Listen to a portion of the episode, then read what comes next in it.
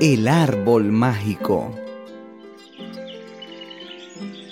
Hace mucho, muchísimo tiempo, una niña paseaba por el bosque y encontró un hermoso árbol de hojas muy verdes y brillantes.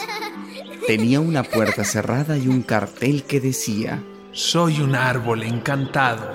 Si adivinas las palabras mágicas, podrás entrar. ¡Qué divertido! La niña lo intentó de muchas formas. ¡Abracadabra!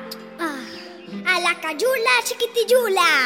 ¡Ábrete, sésamo! Mmm, supercalifragilístico espiralidoso. Pronunció todos los hechizos que conocía. Tucutucum, chiqui chiquín. Ah, poram pom pom. Pero nada. Mm, El árbol encantado seguía con la puerta cerrada. Ay, no.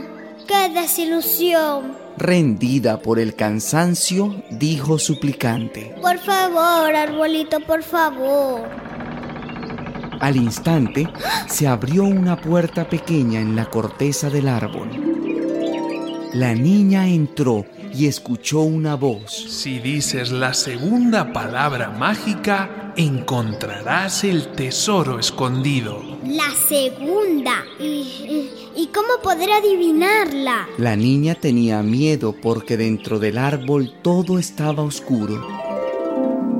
Entonces, las hojas muy verdes y brillantes se iluminaron y proyectaron una luz suave a través de la corteza. Gracias, gracias, arbolito. Y el árbol le dijo con ternura, Esa, esa es la segunda palabra mágica.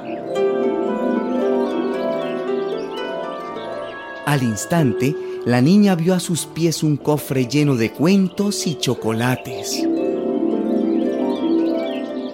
Cuentan que la niña recordó siempre aquellas palabras mágicas.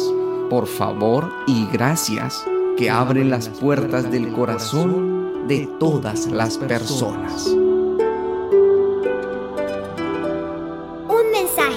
radiotequita.net y esta emisora.